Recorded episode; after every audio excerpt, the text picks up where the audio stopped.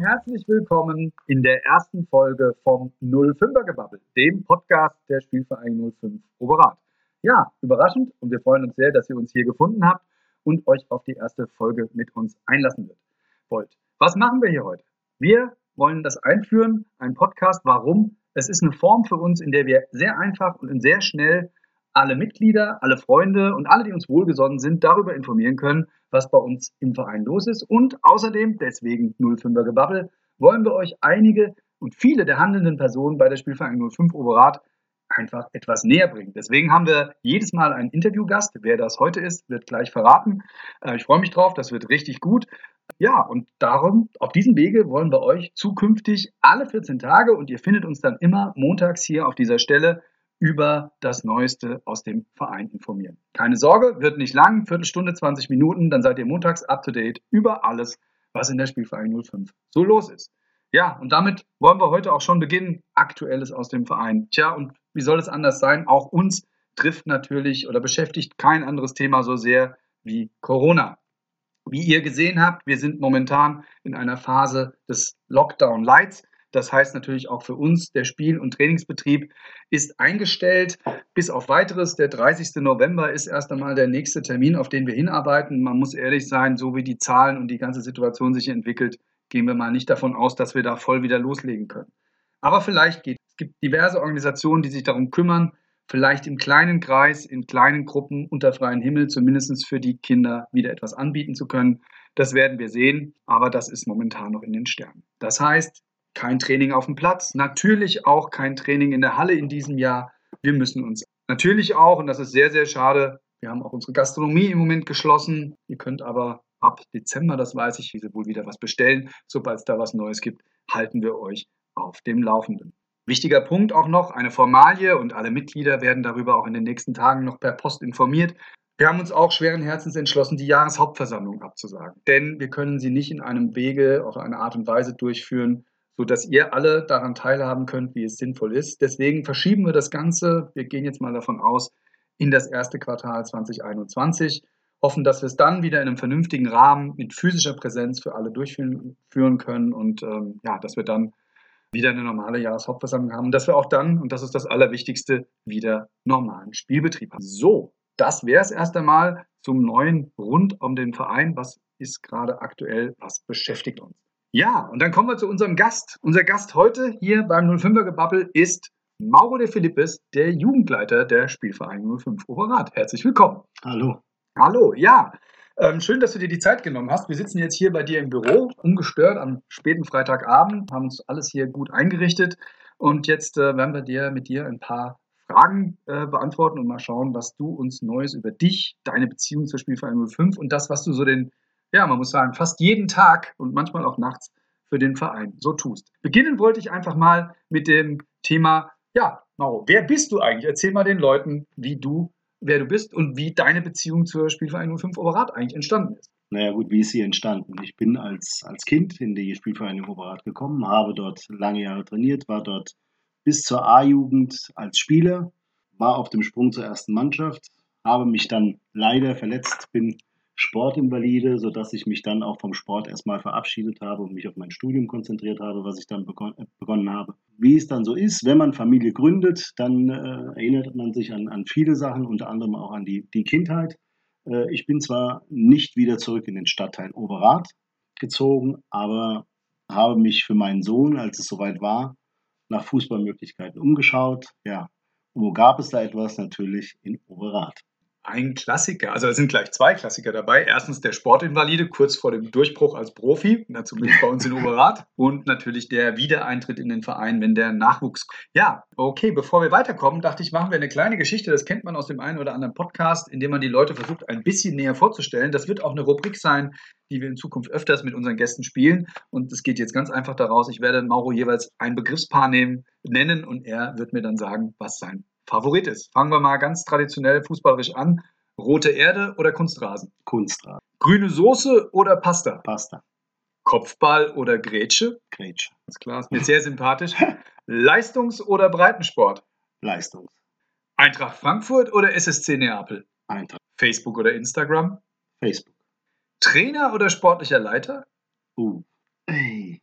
Trainer. Endlich bei der siebten Frage hatten wir ihn mal. Und das letzte, und das hat ein bisschen was mit deinem Beruf zu tun, Gerichtssaal oder Schriftsaal? Gerichtssaal. Hm, Das kann ich mir vorstellen. Lieber die große Showbühne.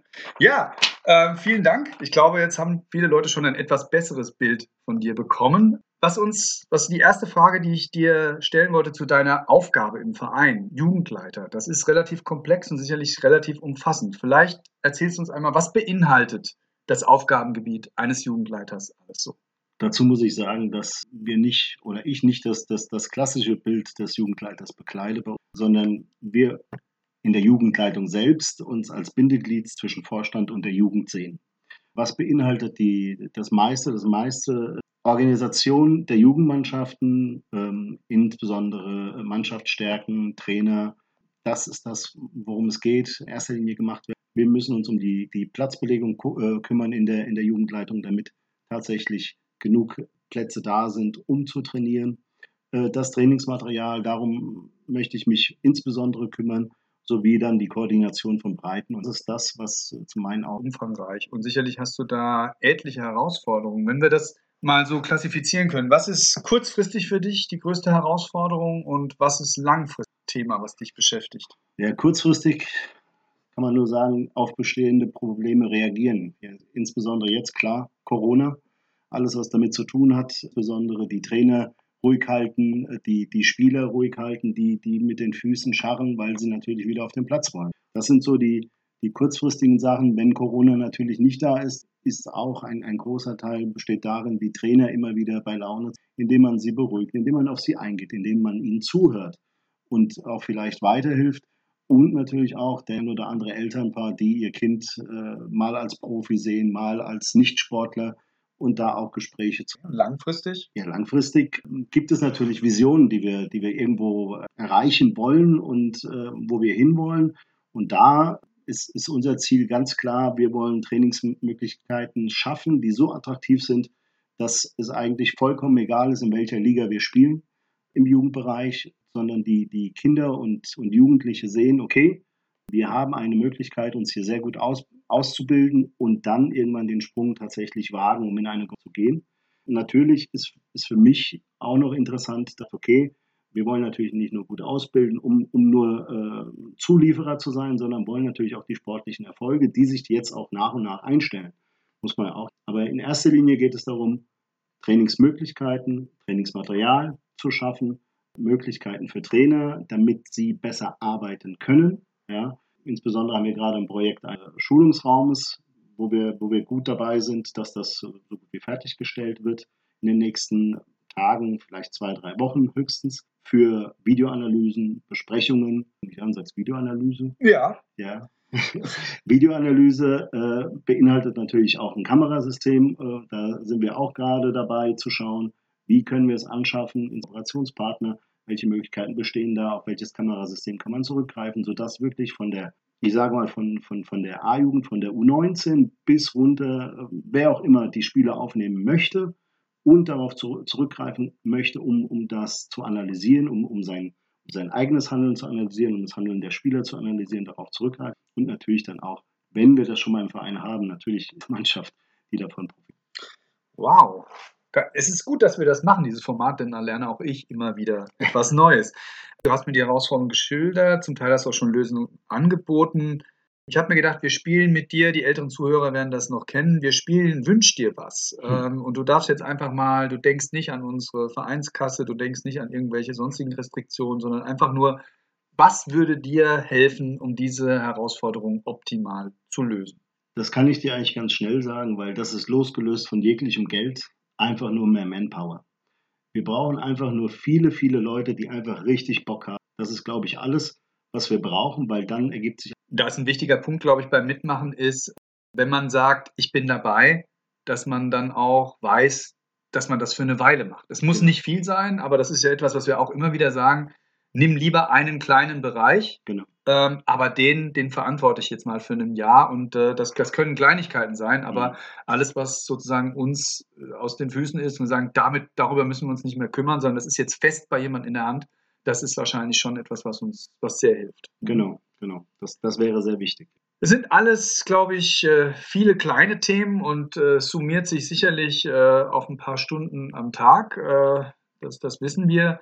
Aber da wollen wir uns, glaube ich, beide gar nicht beklagen, sondern wir machen es ja gerne, es macht ja Spaß. Aber trotzdem nochmal die Frage, was motiviert dich, das äh, jeden Tag wieder anzugehen? Und sicherlich gibt es auch mal den Moment, wo man sagt, ich habe einfach keinen Bock mehr. Das wissen wir beide. Mhm. Jetzt für die Zuhörer, ich glaube, alle zwei Wochen sagen wir uns gegenseitig mal, wir haben keinen Bock mehr, aber dann machen wir wieder weiter. Aber was motiviert dich, das zu tun? Na gut, was, was mich sehr motiviert ist natürlich, wenn sich etwas bewegt und äh, wir, wir die Erfolge erzielen. Jetzt, jetzt guckst du mich an und sagst, was meinst du mit Erfolgen? Ja? Erfolge sind einfach für mich auch Kleinigkeiten. Wenn wir sagen, wir wollen etwas anschaffen und kriegen das hin, dann ist das schon mal ein Erfolg. Aber insbesondere finde ich es natürlich klasse, wenn ich bei den, bei den jüngeren Mannschaften sehe, dass, dass, die, dass die Kinder und Spieler einfach glücklich sind. Sie sind glücklich darüber, dass sie, dass sie trainieren können. Sie sind glücklich darüber, wie sie trainieren können. Sie sind glücklich darüber, welche Trainingsinhalte und Trainingsbedingungen sie haben. Das, das macht mich schon zufrieden, ja, wenn, wenn ich das bei den ganz Kleinen sehe. Bei den Älteren wiederum sage ich auch, gut, da hast du Ähnliches. Ja. Natürlich glücklich, ja, wie spiegelt sich das wieder? Natürlich durch den sportlichen Erfolg, hohe Trainingsbeteiligung und das wiederum macht mich dann besonders glücklich, weil jeden Moment, den sie bei uns auf dem Platz stehen, können sie keinen Mist bauen, weil sie mehrere Wochen, äh, mehrere Stunden, Entschuldigung, mehrere Stunden bei uns auf dem Platz sind und dann nichts äh, anderes tun können außer Fußball. Das kann ich sehr gut nachvollziehen.